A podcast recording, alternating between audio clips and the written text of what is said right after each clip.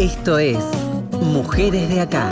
Historias, recorridos, militancias y activismos. Hasta las 20. Mujeres de Acá. Con Marcela Ojeda en Nacional, la radio pública. Ahora que estoy bien, ahora que estoy bien.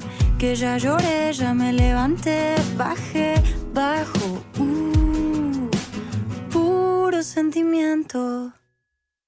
Tanto dolor. Hola, hola, hola, ¿cómo les va? Bienvenidas, bienvenidos a otro Mujeres de Acá. Saben ustedes que nos pueden encontrar hasta que termine el Mundial Qatar 2022 a través de nuestro podcast allí en Spotify y por supuesto también en la página web de la radio allí en, en la solapa que, que tiene este, este espacio en esta su séptima temporada y por supuesto vamos a estar compartiéndolo este programa y todos los demás a través de las redes sociales. De Romina Pic se puede decir que es mecánica de bicicletas y ciclistas eh, y ciclista, que tiene su propio taller Forever Bikes Argentina, que diseña, fabrica, restaura y arregla bicis y que también tiene un taller de autorreparación. Pero reducir sus últimos años a esta presentación es por lo menos injusta, caprichosa y acotada, porque es muy joven, Romina tiene 38 años, en, el- en la época de las restricciones más duras de la pandemia, quienes tenían talleres y venta de bicicletas han sido protagonistas, claro, eh, la posibilidad de viajar en otros medios de transporte estaba acotada, restringida e incluso con muchos temores. Pandemia pasada, casi con los cuidados que todavía tenemos que tener. Queremos conocer la historia de, de Romina porque es sumamente interesante en una, en una industria, en un sector que generalmente estaba visto exclusivamente para los varones. Es la primera pregunta que le hago a Romina. Bienvenida, Romina, ¿cómo te va? Hola, ¿cómo estás, Marcela? Un gusto. Pero el gusto Gracias, es muy mío. contenta, muy contenta de que me, me estés entrevistando, así que muy agradecida también. Tenía muchas ganas de, charlar con vos y no exclusivamente con lo que ha sido el trabajo en pandemia que te hemos visto, te hemos escuchado, que por supuesto ha sido enorme por, por revalorizar la bici como medio de transporte y como forma de vida también, ¿no, Romina? Sí, sí, exactamente. A mí, por suerte, o sea, yo el taller lo tenía abierto desde hace varios años antes de que pasara toda esta tragedia, pero honestamente para nosotros, más lo que es el medio de transporte en bici fue, fue increíble. O sea, el crecimiento que, que, que se denotó fue, no sé, hubiéramos tardado casi 20 años en lograr lo que se logró hoy, tener una bicisenda en Avenida Córdoba, bicisenda en Avenida Corrientes, algo impensado, y bueno, la cantidad de bicicletas se incrementó abismalmente. Así que reagradecida porque me ayudó. Esa es, por supuesto, sea, se ve, hay mu- uno que, que trabaja y que vive en, o por lo menos trabaja en, la ciudad, hay muchísima gente de todas las edades que encuentra en la bici más allá de una forma este, de, trasladarse y de transportarse, también, insisto con esto, una, una forma de vida y concebir la bici como una herramienta de la vida cotidiana, ¿no? Y sí, mírame a mí, a mí me cambió la vida. Bueno, cuando yo de- decía que, que te presentaba, digamos, pueden ser dos líneas de, de un currículum breve, escueto, pero tu vida este, en el rubro no comenzó en marzo del 2020 cuando se decretó el aislamiento. ¿Cómo llega la bici a, a tu vida?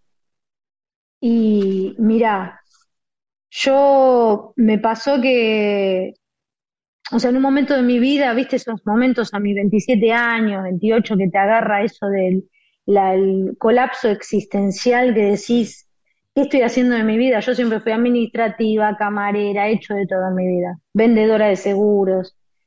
Y estaba en un momento en el que, bueno, nada, había empezado a hacer meditación, me empecé a cuidar, eh, con las comidas, fumaba, bueno, todo así. Y volvió la bici, o sea, tenía una bici ahí arrumbada, y dije, bueno, voy a empezar a usar la bicicleta, porque me acuerdo que meditaba y me subía al colectivo, al transporte público, y viste, colapsaba. Entonces decía, no puede ser. Entonces volví a la bicicleta y dije, wow, eso me dio una libertad, viste, el hecho de no esperar el colectivo, no depender de que nadie me lleve a ningún lado. Por ahí arrancó esa libertad que yo tenía, una independencia, y dije, yo necesito trabajar con esto, que esto me, me, me dé un sustento. Y bueno, mi único recurso ahí fue hacer mensajería en bicicleta.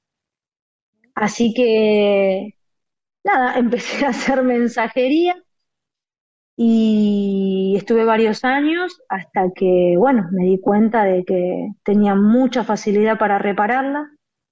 Empecé a tomar eh, cursos, empecé a tomar un curso que es gratuito del gobierno de la ciudad. Y nada, ahí, me pasaba Romina, quisiera, quisiera hacer un, un, punto de dos cosas, que te volviste ducha, canchera en arreglar tu, tu propia bici ante imponderables seguramente que te pasaba de, en tu laburo como mensajería, y también algo que para mí es fundamental, que son estos cursos o estos espacios de formación profesional o formación con salida laboral que son sumamente importante en la formación de una enorme cantidad de personas y en todo el país. Sí, sí, sí, la verdad que, o sea, eh, me empezó a pasar, viste, que me sentía limitada y en ese momento no había tanta información como ahora.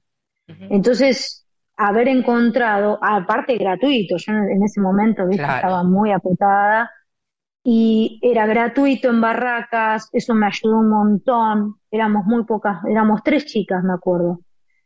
Y em, nada, eso me dio, me dio como un, un puntapié, aparte cómo me integraron también, eh, o sea, eso, eso lo recalco mucho porque tiene, tiene mucha, fue, fue, fue un puntapié también para mí. Y también me pasaba esto, que capaz yo ya tenía un poco de conocimiento, buscaba componentes, viste, para reparar mi bicicleta y capaz que algún chico me decía, bueno, mira, ya tenés tal precio. Me iba a buscarlo y me lo cobraban más caro. O yo quería, viste, quería, quería que me hagan algo particular en la bicicleta porque yo ya sabía repararlo y como que nunca me tomaban en cuenta lo que les decía y lo tenía que terminar acomodando yo. O sea, entonces fue como que decidí, bueno. Eh, si Romina hubiera sido Roberto, ¿le hubiera pasado lo mismo? No, definitivamente. Entonces decidí hacer algo. Dije, voy a empezar a reparar definitivamente las bicis eh, yo misma. Y cómo aprender mejor el oficio en una bicicletería. Así que mm, empecé a trabajar en una bicicletería que, o sea, golpeé la puerta de muchas bicicleterías, se me han reído en la cara. Me acuerdo de una que se me rió literalmente en la cara cuando le dije que quería ir de mecánica auxiliar. Y ¿Cómo fue con el título, todo. Nada, un, un, un chico del curso me avisó que había un, una vacante, que se había ido un mecánico de una bicicletería, fui, me presenté, le digo, hola, sí, vengo por el puesto de mecánico auxiliar. Y me dice, ¿vos? Y se me empezó a cagar de la... Ay, perdón. sí, a cagar de la, risa. Ese sorete sí. sí. Se me empezó a reír en la cara, te juro, se me partió el corazón. Y me dice, bueno, anda, anda, déjale, déjale el currículum a mi mujer, dice que estaba vendiendo en el mostrador.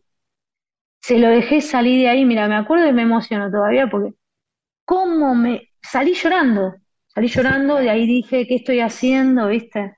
¿Qué estoy haciendo? Esto no es. Y bueno, después por suerte, nada, mi fuerza de voluntad dije, no, esto no me va a tirar y conseguí por suerte un, lugar donde, donde empezar a trabajar y eso me ayudó un montón. Y de ahí empecé a tener una cantidad de clientas, o sea, porque las mujeres se, sentían cómodas de que las atienda una mujer. Y era la, una de las primeras veces, viste, que se veía una mujer claro. en, un, en un taller mecánico de bicis.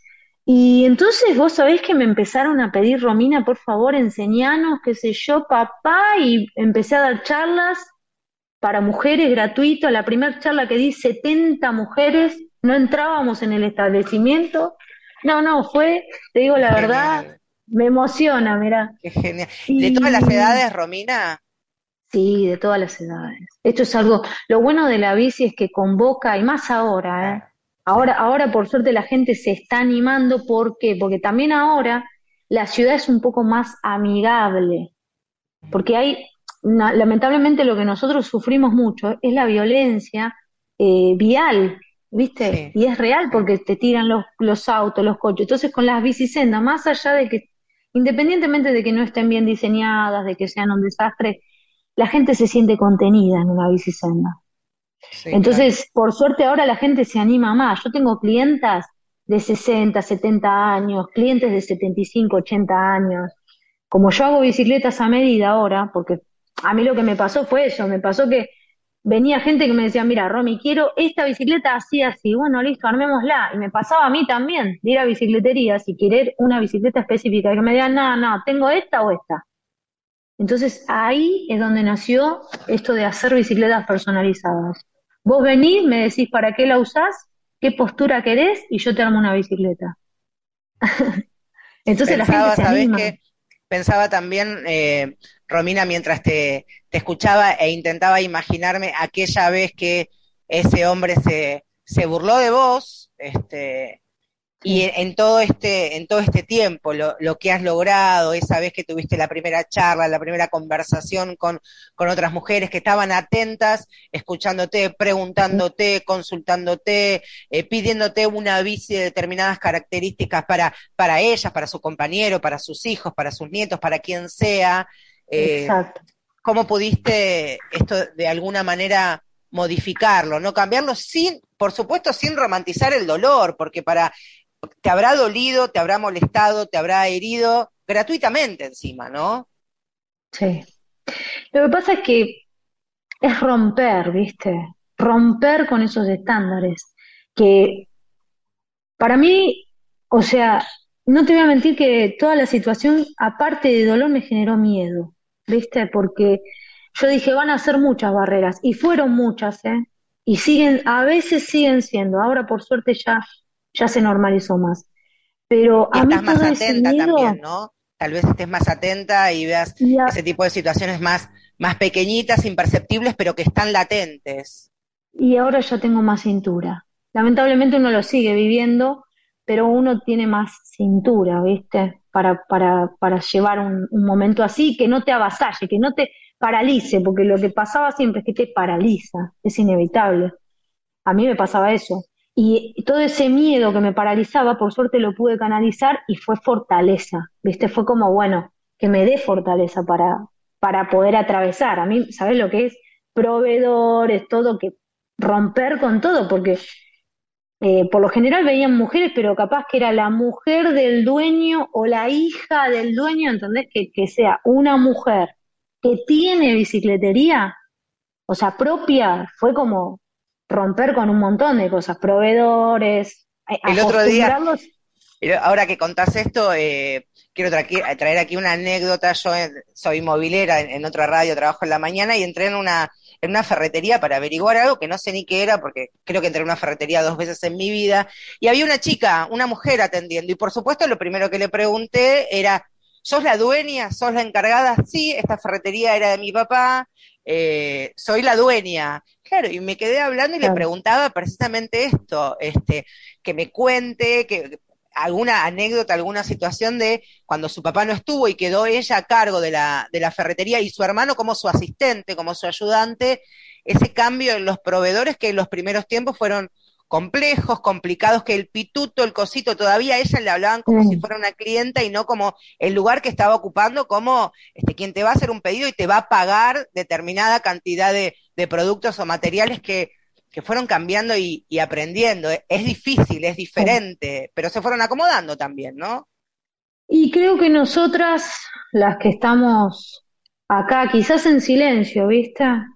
es, es, es un poco las que, digo en silencio porque esto de hacerlo de a poco, desde adentro, porque a mí qué me pasaba, eh, a mí em, yo quería gritar y decir, no, soy mujer, y, pero tomé la decisión de hacerlo desde adentro y hacerlo en silencio. Por ejemplo, si vos entras en, en, en o sea, vos entras en mi Instagram de mi taller, sí. vos no sabés quién está detrás, ¿me Total. Es verdad, es verdad. Entonces vos cuando venís acá, bueno, te encontrás conmigo, pero, o sea, ahora, ahora por suerte ya es, otra cosa, pero a mí me ha pasado que entren a mi taller y me digan, ah, bueno, ¿lo hablo con el mecánico?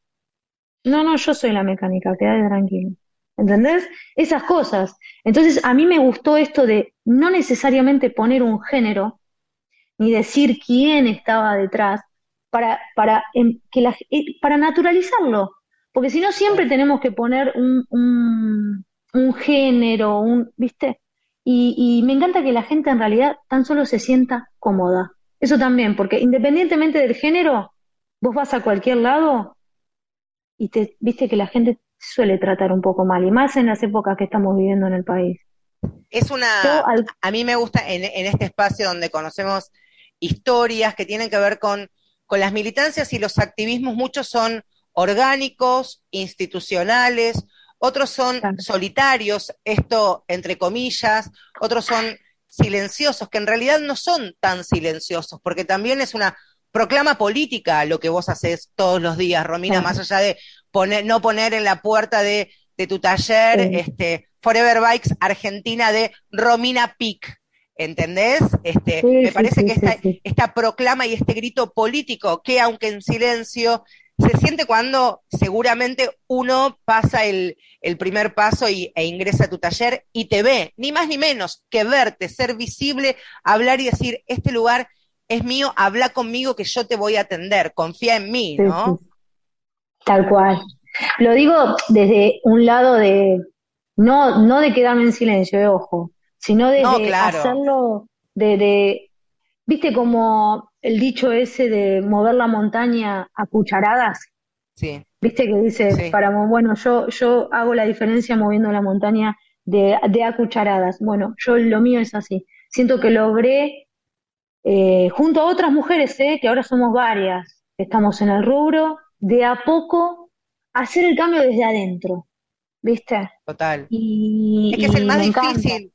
Muchas veces en, en rubros o, o en espacios donde no, no son tan visibles o son mucho menor, incluso que lo, habitual, es más complicado, es más difícil, pero ese silencio a veces retumba con, con más fuerza eh, y con más fortaleza, que parecieran sinónimos, pero no lo son.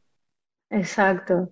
Vos sabés que a mí, igual yo, obviamente voy a estar eternamente agradecida a todas las mujeres que honestamente fueron las que me dieron el, viste, esa palanca para que yo tenga hoy esto. O sea, todas esas clientas que confiaron en mí, porque yo primero desfilaban clientas, porque las mujeres, las que me pedían los talleres, me pedían talleres de mecánica, viste, eh, también trabajé con, no sé si las conoces, a las chicas de Nosotras lo arreglamos, que es un movimiento de oficios de mujeres, viste, que enseñan oficios a mujeres. Eh, todas esas mujeres fueron las que me ayudaron a sostenerme y hoy, hoy tener lo que tengo, la verdad.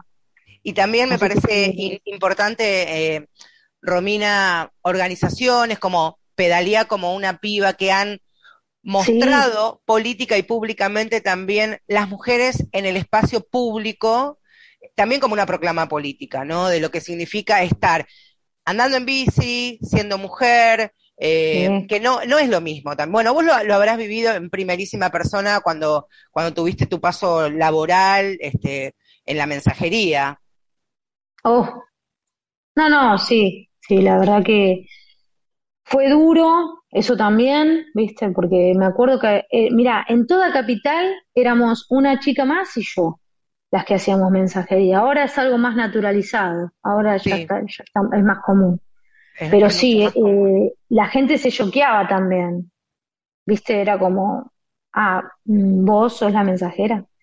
Pero eso también me, me, Sí, soy la, soy la, mensajera, soy Romina Pic, la que tiene su Forever Bikes Argentina. Soy mecánica, diseño, fabrico, restauro, arreglo bici. Si querés también te puedo dar un taller de autorreparación. te quería, doy cursos. Te quería agradecer mucho, Romina, y también pensaba en, en lo simbólico que es una bicicleta en, la vida de, todos nosotros, directa o indirectamente, aquellos que pudimos tenerla y aquellos que soñaron con tenerla y no pudieron. Eh, durante muchos años, bueno, yo soy unos años más grandes que vos, pero la bicicleta fue el deseo, ahora no sé, las nuevas generaciones imagino que también, pero fue el deseo constante y perdurable durante tantísimos años de, los pedidos, de los regalos de, de todos los que hemos tenido por lo menos una infancia cercana a la felicidad, ¿no? La bici este, estuvo ahí siempre. Es verdad, sí, tal cual.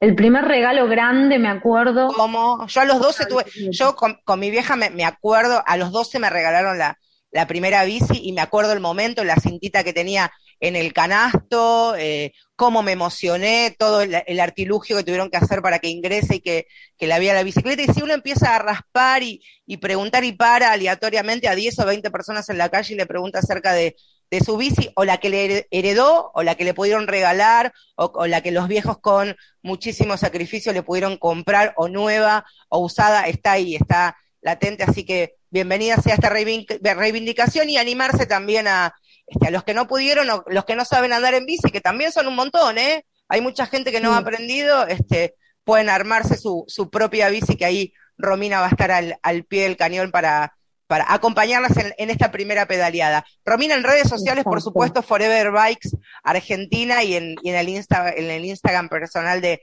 Romina, que es PICK. Este, Romina, fue un gustazo hablar con vos.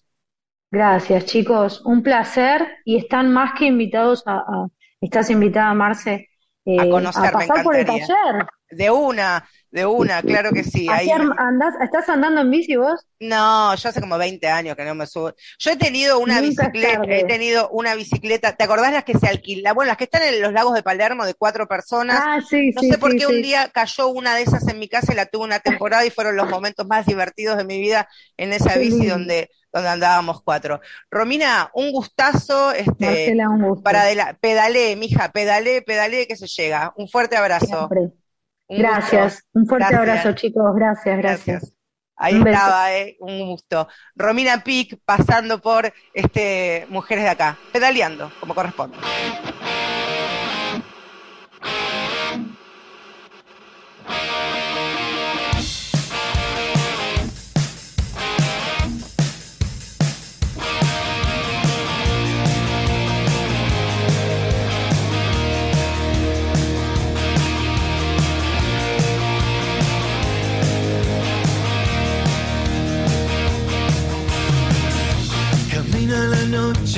Como ninguna. La calle del barrio fueron su cuna. Ya no sabía quién era su padre.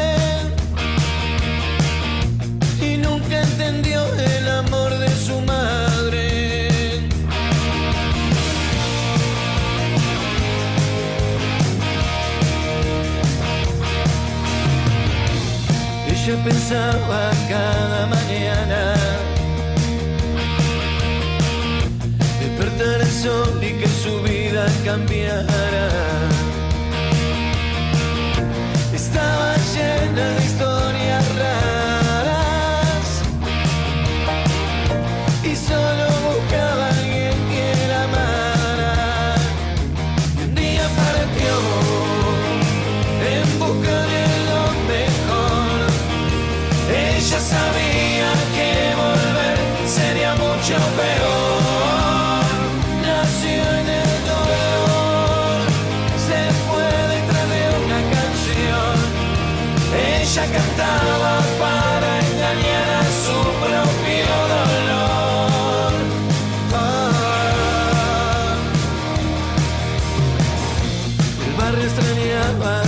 hermosa locura.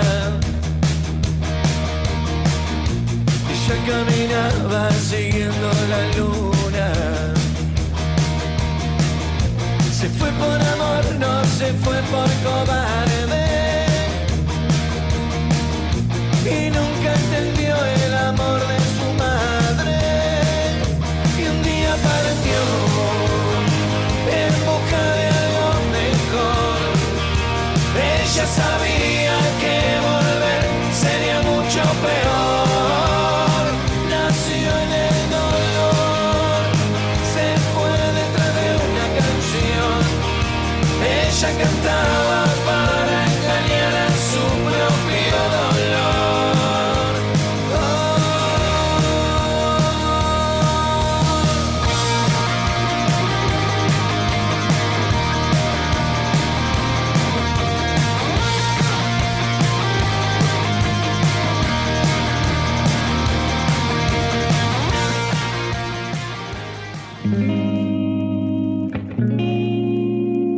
Feminacida en Mujeres de Acá. Periodismo con otra mirada sobre la actualidad. Durante mucho tiempo la, la, menstruación, el ciclo menstrual ha sido y todavía culturalmente lo sigue siendo algo vergonzoso, asqueroso, que no se habla libre y públicamente como parte de nuestra vida. Cada 28 días nos sucede desde muy chicas, desde adolescentes hasta que eh, llegamos a, a, la menopausia. También y, y últimamente eh, principalmente en toallitas femeninas, se intenta instalar la menstruación como algo heroico y mensajes impresos en toallitas con mensajes alentadores, como si esto este, fuera una proeza. ¿Qué es en definitiva para hoy día eh, hablar de la menstruación? ¿Qué elementos tecnológicos tenemos a disposición para ayudarnos a pensar, ordenarnos en los cuatro ciclos que contempla la menstruación. Es el tema que traen nuestras compañeras, las chicas de Feminacida. Agustina Lanza es quien lo trae aquí a Mujeres de Acá. ¿Cómo estás, Agus? Hola, Marce, ¿cómo va? ¿Todo bien?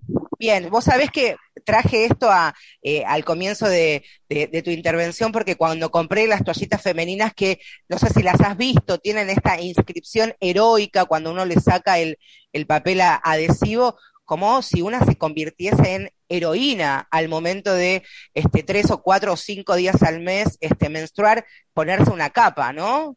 Sí, totalmente. Los discursos que giran en torno a la menstruación siguen teniendo eh, como algunas cosas que nos llaman la atención. En mi caso yo uso la copa hace ya unos cuantos años la copita menstrual, con lo cual no uso toallitas, pero sí, sí eh, está a las claras que la publicidad trata todo el tiempo de como de encontrarle la beta eh, para, para poder venderlo, ¿no? Ese, ese discurso que, que sigue operando. Y en este caso, eh, me parece que es interesante que podamos eh, ir viendo esos discursos y empezar a, a problematizarlos, a complejizarlos un poco. Y en ese sentido, eh, traje la experiencia de una aplicación eh, móvil que se llama Lunar, que es muy interesante. Es una aplicación que se creó en 2017 para las personas menstruantes. Es una aplicación gratuita, feminista y autogestiva, eh, que básicamente lo que hace es eh, permitirnos aprender, conocer y registrar el ciclo menstrual en otros sentidos, no simplemente en esta idea de que el ciclo es solamente para planificar tener un bebé o no tenerlo, ¿no es cierto? Claro. Eh, cuenta sus fundadoras que surge desde este deseo de, de tener una herramienta que no encontrábamos y que tuviera una visión integral sobre lo que, lo que tiene que ver con la salud sexual y reproductiva. Entonces, eh, empezaron, eh, Irina Korsunski y Ana Fukelman empezaron a buscar fondos, ideas, personas idóneas para crear esta aplicación que tiene una base tecnológica, ¿no? Y que no tenían experiencia mucho en cómo armar una aplicación, pero sin embargo se lanzaron a la tarea para poder generar esta herramienta que nos sirve a todos. Eh, me, me gustaría que la escuchemos a Ana hablar del recorrido del proyecto en este tiempo a ver cómo fue Fase. Un balance que hacemos hoy de la iniciativa es que fue interesante y, acertado empezar a producir lo que se llama Femtech, eh, es este nicho de software y, y productos que eh, abordan lo que se llama salud femenina, Femtech. Nosotras sabemos que tiene más que ver con personas que tienen eh, útero y vulva, eh, no necesariamente mujeres. Eh, pero bueno, el nicho se denomina así, entonces allí es donde encontramos esta resonancia eh, con un montón de software y productos que surgieron después que hablan de la enorme necesidad que había de informar a las personas sobre las temáticas de su salud sexual y reproductiva, darles herramientas para que se guíen y aprendan y aprendan, darles eh, tecnologías, darles eh, productos y, más que nada crear comunidades donde se empezara a hablar de todos estos temas con profesionales de la salud, con profesionales eh, de diversas disciplinas eh, y más que nada que, que todas estas temáticas finalmente tuvieran el espacio social que necesitan tener. Qué interesante esto que, que cuenta de primero tener una idea, desarrollarla y nutrirse de información y de especialistas, más allá de, por supuesto, lo que significa desarrollar una aplicación y también sacarse muchos prejuicios, porque las que somos un poquito, bastante más grandes que ustedes, tenemos todavía incluso este, muy arraigado el tema de el almanaque y la agenda, ¿no?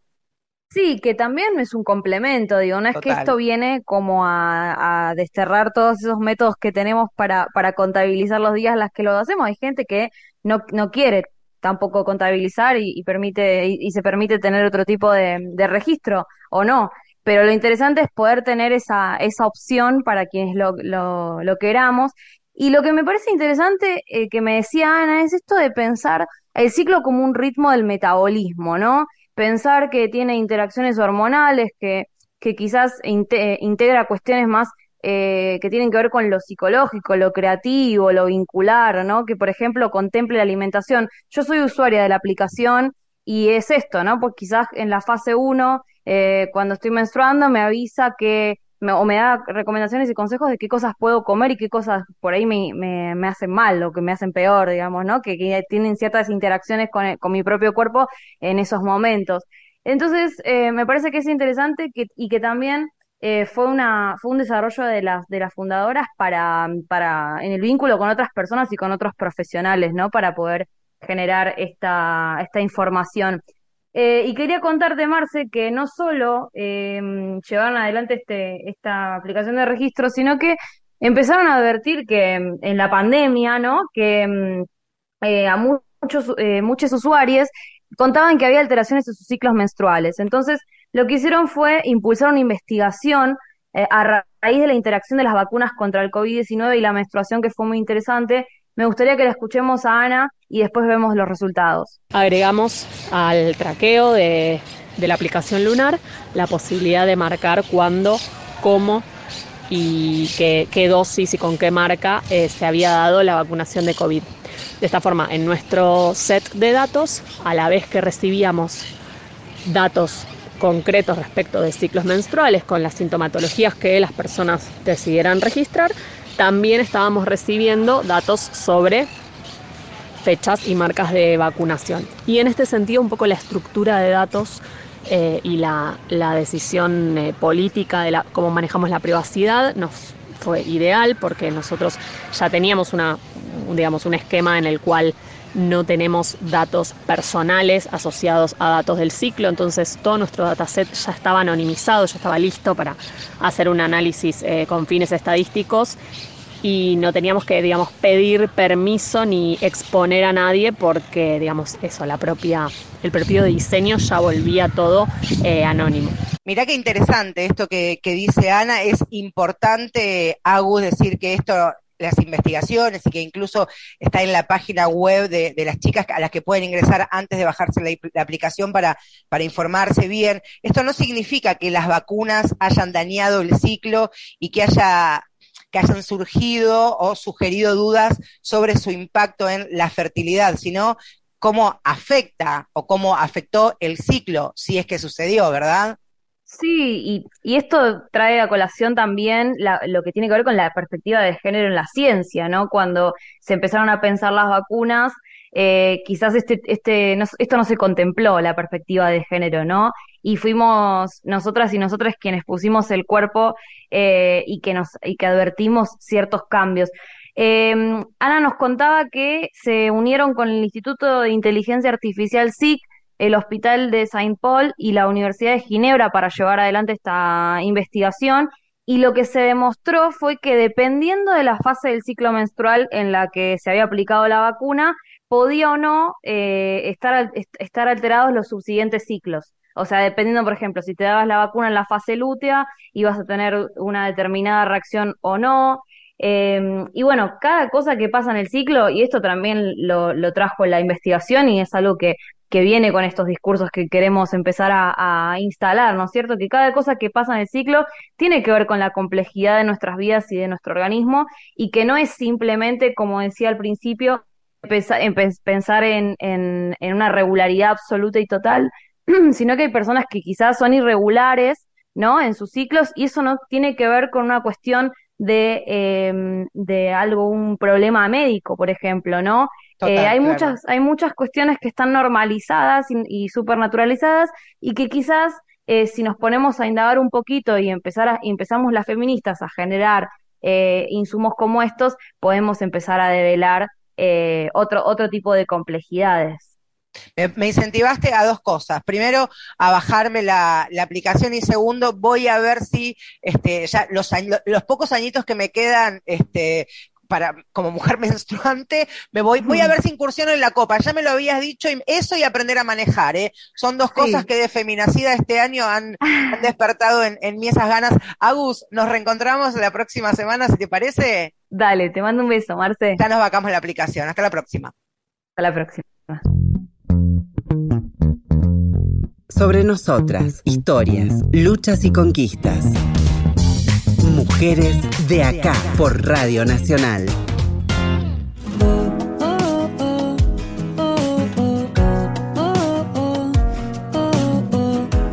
En Mujeres de Acá, como les dije al comienzo de nuestro programa, nos vamos a ir reencontrando en otras plataformas, en nuestro podcast, por supuesto, en Spotify y también en la solapa que tiene Mujeres de Acá en la página web de la radio, que es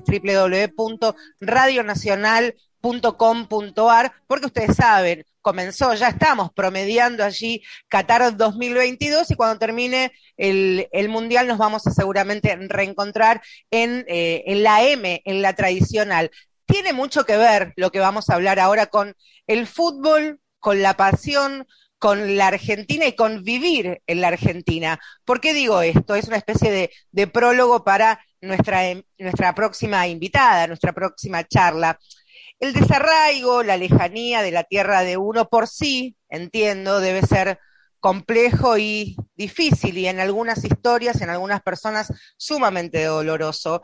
Llegar a un nuevo país, ya sea por estudio, por trabajo, buscando nuevas y mejores oportunidades, son algunas de las circunstancias que llevan a muchísimas personas, por ejemplo, a venir aquí a la Argentina, a cualquiera de nuestras, nuestras 24 provincias, y elegir este, este país como su nueva casa o por lo menos un nuevo hogar y comenzar ahí a escribir una nueva o una continuación de su propia historia. Esto es lo que le pasó hace más de 15 años a Ana, Ana Van Beusecum, que es guatemalteca, y su historia mucho tiene que ver con el fútbol, pero quiero que todo lo cuente ella porque es una historia sumamente rica, interesante y por supuesto también que ha roto estereotipos. ¿Cómo estás, Ann? Bienvenida a Mujeres de Acá. Gracias por estos minutos con, con nosotros. ¿Cómo te va? Muchas gracias eh, a ti, Marcela, por la invitación. Todo muy bien por acá, emocionada por contarles sobre mi experiencia moviéndome desde Guatemala a Buenos Aires y lo que he logrado allá en el fútbol, que me apasiona personalmente. Ni más ni menos. Lo primero que me gustaría saber es por qué Buenos Aires, por qué la Argentina, Ann, ha sido tu destino elegido. Bueno, cuando yo estaba en el colegio sabía que no quería estudiar en Guatemala. Tenía ganas de salir de lo típico y probar un nuevo destino. De hecho, estaba pensando en irme a Estados Unidos, aplicar a universidades allá para jugar al fútbol. Pero eh, yo tenía una amiga, ella estudiando en Buenos Aires, que me dijo, ¿por qué no te venís a Buenos Aires? Yo estoy ahí contenta. Y bueno, es Argentina, es un país de fútbol, o sea que ibas a tener la oportunidad de jugar seguramente. Entonces me metí a investigar sobre la posibilidad, me llamó la atención y para serte sincera, en su momento vi el mapa de Buenos Aires y dije, ay, voy a tener la playa a un lado. Conocía muy poco de lo que era Argentina hasta ese momento, pero sí, obviamente Argentina es reconocido por su fútbol mundialmente y dije, bueno, pues ay, esa es una buena oportunidad, lejos de casa, pero así terminé yéndome para allá a, a, a llegar y sorprenderme de que el fútbol femenino no estaba tan desarrollado. Vos tenías ya una formación académica, venías con ya ci- cierto conocimiento, venías a desembarcar acá, porque por un lado, por supuesto, está la formación académica y el conocimiento, y por otro lado, la vida deportiva, que no siempre van de la mano, ¿no? Claro, o sea, yo eh, me estaba graduando de la secundaria en ese momento e iba a estudiar mi carrera de grado eh, y eso es lo que, mi principal objetivo. Y luego en el fútbol siempre jugué en Guatemala, jugué en, en la secundaria, el equipo, yo iba a una escuela americana, donde los deportes se manejan muy al estilo de allá, eh, con torneos bastante competitivos, entrenamientos por las mañanas y por las tardes. Eh, entonces ya tenía un poco esa, esa formación deportiva, digamos. Aquí hay, bueno, por lo menos en, los últimos años, por supuesto, eh, gente que ha elegido nuestro país de muchos países vecinos, cercanos en los últimos años, venezolanos, colombianos, pero no se, no se ve mucho la inmigración, este, migrantes aquí de, de tu país. Llegaste a la Argentina y cómo fue armar ese, ese grupito más, más cercano a los afectos y después empezar a expandirse. Pues por suerte al principio y en mi época era un grupo bastante grande de gente de mi colegio y de amigos, amigos, digamos, que se habían ido a Argentina a estudiar también. Entonces éramos un grupo como de quizás 15, 20 guatemaltecos, que ese era mi núcleo principal, pero obviamente cuando uno está en un nuevo país, la idea es empezar a conocer otras personas y para serte sincera, mis primeros años allá, eh, mis vínculos más cercanos eran otros extranjeros que también estaban viviendo y estudiando allá. Eh, entonces tuve muchos amigos colombianos, como tú dijiste, que son, más cercanos por ahí, dominicanos, eh, también había salvadoreños, hondureños. Entonces quizás como todos estábamos más o menos en la misma página de estar lejos de casa, tratando de armar un círculo nuevo, sin familia, entonces eh, nos fuimos bastante unidos. Y no fue hasta como mi quizás quinto año que ya empecé tener amistades más cercanas, cercanas ahí en Argentina. Bien, seguías, por supuesto, ya estudiando, pero ¿qué pasa con, con el fútbol? ¿Cómo empezaste a buscar canchitas, clubes, amigos o amigas para empezar a, a mover la número 5? Bueno, yo eh, me mudé en Argentina en el 2008 y en ese momento jugaba fútbol en la FACU. Y como te dije, me sorprendí que el fútbol femenino no fuera tan grande. De hecho, en ese momento el fútbol femenino no era profesional. Eh, no muchas chicas jugaban. Entonces, por suerte, la universidad tenía un equipo de fútbol y jugamos ahí. Eh, todos los sábados jugábamos el torneo interuniversitario. Y en ese momento empezaron a surgir algunos torneitos de fin de semana de chicas, pero muy poco. Y luego conocí a Mike y a Dave, que fueron con quienes emprendimos BAFA. Eh, dijimos, bueno, yo tengo ganas de jugar, ustedes también. Empecemos a, a preguntar quién más tiene ganas. Y como nosotros ya teníamos un poco de experiencia de estar ahí, sabíamos cómo reservar la cancha eh, y por lo menos armar un partido. Y nos dimos cuenta que había muchas personas en esa situación de estar en un nuevo país y el deporte es una herramienta social súper importante. Entonces, muchas personas quizás venían y decían, ah, yo quiero sumarme, pero tal vez para conocer otras personas, nada más, eh, para tener un espacio. Eh, y así empezó a crecer lo que hoy en día llamamos BAFA.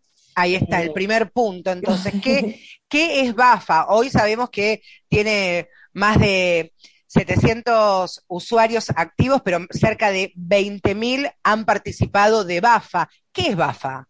BAFA es una aplicación que te permite jugar al fútbol cuando quieras sin necesidad de tener nueve otros amigos o nueve otras personas como para jugar.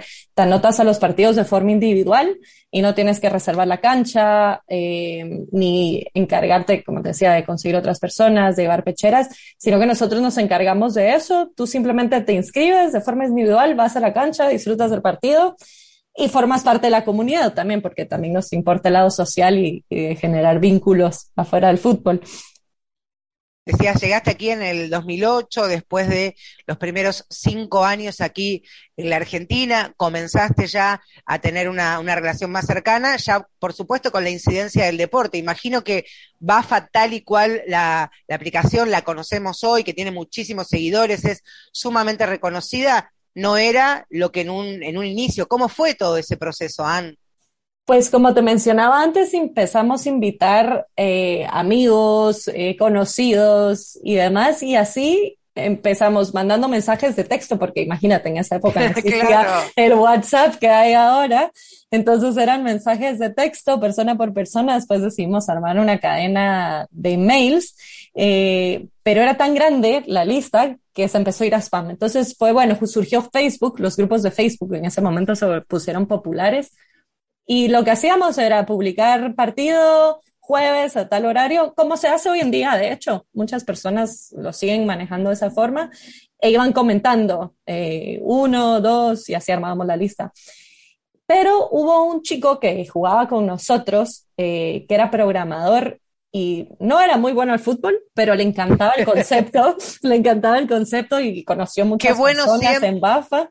Qué bueno siempre no tener a alguien que no sea bueno en algo, pero maravilloso en otra disciplina, ¿no? Sí, le encantaba el concepto y como que decirme, bueno, a pesar de que una persona no, no se le hubiese ocurrido participar en su momento, vino y encontró algo lindo ahí y nos decidió regalar la primera plataforma que tuvimos. Y ahí fue como dijimos, bueno, hay algo bueno aquí que tenemos y la gente le está gustando, eh, se están sumando muchas personas y se quieren participar en Bafa.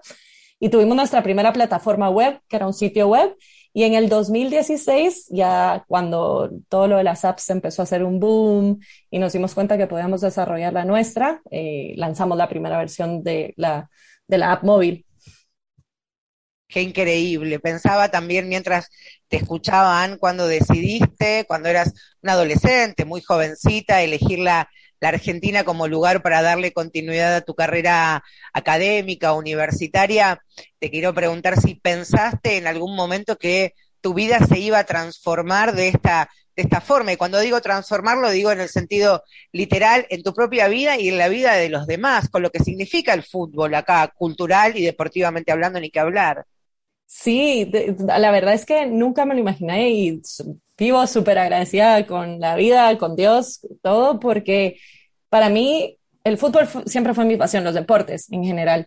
Eh, y nunca pensé que iba a terminar haciendo de mi pasión mi trabajo y además compartiéndolo con otros, porque muchas personas se acercan y me dicen, eh, el jugar en Bafa me ha cambiado la vida, ha sido una experiencia increíble, gracias porque si no hubiese sido por Bafa, mi, no sé, mi mudanza a Argentina no hubiese sido lo mismo.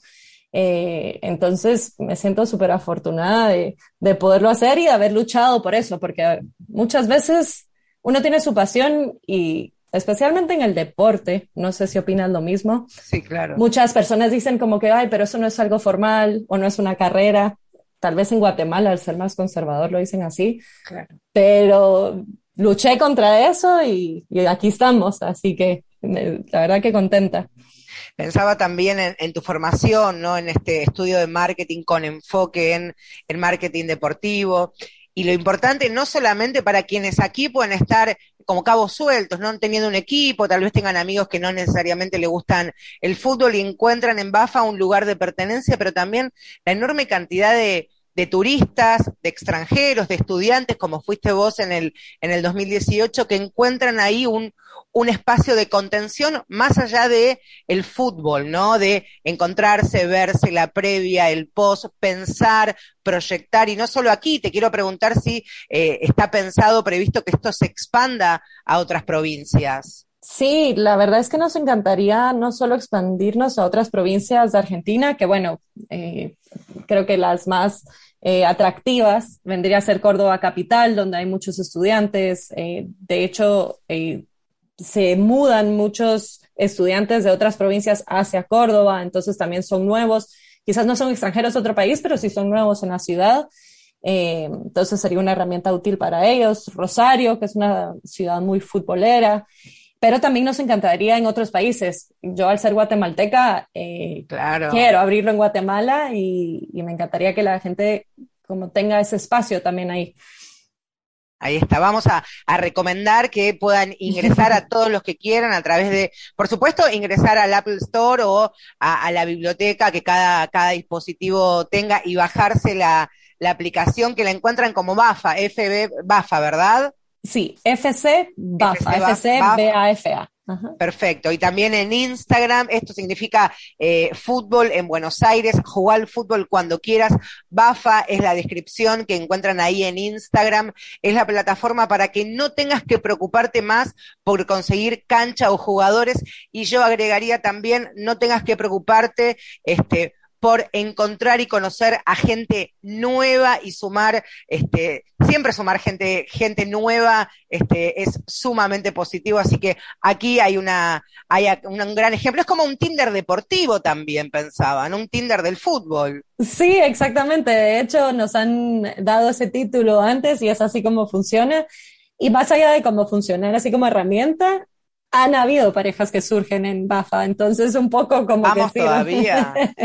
Y, para este programa, y para este programa es sumamente importante también y romper estereotipos y romper moldes que haya sido una mujer que haya creado esta aplicación, por supuesto con colaboración y, ayuda de, otros compañeros, pero a través, insisto, de su formación académica, de su gusto por, por el deporte, en este caso el fútbol, haya desarrollado esta idea esta aplicación y hoy sea una realidad, insisto, cerca de 800 usuarios activos y más de 20.000 han participado en BAFA desde su creación, así que han te, te, mando un beso grande. Me alegro que Argentina haya sido amorosa, receptiva y te ha, haya dado esta posibilidad de, de generar tu, tu, proyecto y que sea hoy tu fuente de, de, trabajo y de ingresos. Te mando un beso grande, Ann. Muchísimas gracias, Marcela, igualmente, y todo lo mejor. Gracias. Ahí estaba, ahí a quien estaban escuchando, la creadora, quien pensó esta novedosa aplicación para organizar partidos de fútbol guatemalteca. Hace más de 15 años vive en la Argentina, es argentina también. Vamos a escuchar a Rebeca Lane, guatemalteca 100%. Ya venimos. Con la mano para arriba. Wow, wow. Esto es el Cypher Effect. Rebeca Lane está en la casa. Ajá. Esas manos en el aire. Bra. Esta pausa, este tiempo, este espacio. Días grises en el calendario. Las únicas noticias son de película ridícula, disyuntiva, destruir a la rutina. Desde temprano intento levantarme. Si no hay desayuno, entonces ayunar es el vacío que solo llena la música. La única esdrújula en mi vida diacrítica. Naufragando en el medio de la abrazando una almohada sin encontrar una sábana que cubra esta desnudez hecha de dudas. Mejor lápiz y papel y una instrumental del chess. Porque cuando escribo yo me siento libre. La depresión disminuye de calibre. No hay mejor sensación que una canción cantada a pulmón con la ayuda de ustedes. Cuando subo a la tarima yo me siento una reina y quiero ver a todas con la mano para arriba. Si te gusta lo que miras y lo que mi boca rima, quiero ver a todos con la mano para arriba.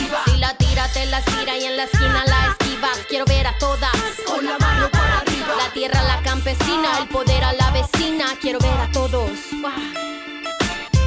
Ayer fui a buscar trabajo y cuando me preguntaron qué hacía, yo les dije que escribía.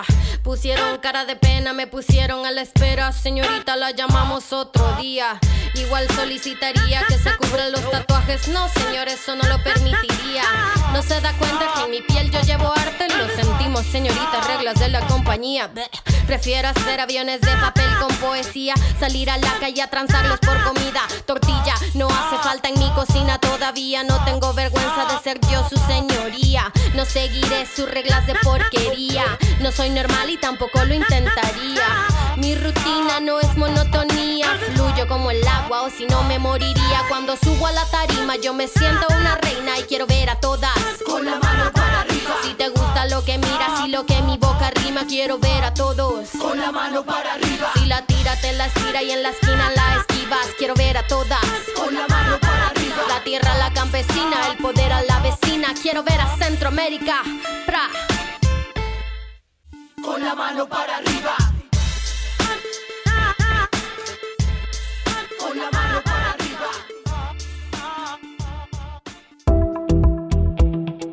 Hasta las 20, Marcela Ojeda hace Mujeres de acá.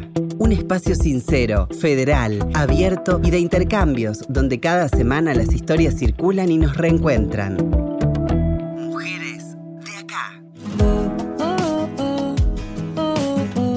Bueno, como les dije al comienzo de, este programa y hasta que finalice el Mundial Qatar 2022, nos vamos a estar reencontrando y escuchando a través de nuestro podcast en Spotify. Nos buscan allí este, con nuestro nombre, Mujeres de Acá, y por supuesto también en la página web de la radio www.radionacional.com.ar. Allí buscan la solapita de Mujeres de Acá. Mujeres de Acá, que es una producción periodística de Gustavo Kogan, y mi nombre es Marcela Ojeda. Nos vamos a reencontrar ahora sí cuando ustedes decidan y nos busquen. Hasta la próxima. Por eso no me quedo con las ganas. Miremos pelis en la cama. Me das un beso a la mañana. Eso es todo para mí. Ya no me quedo con las ganas. Miremos pelis en la cama. Me das un beso a la mañana.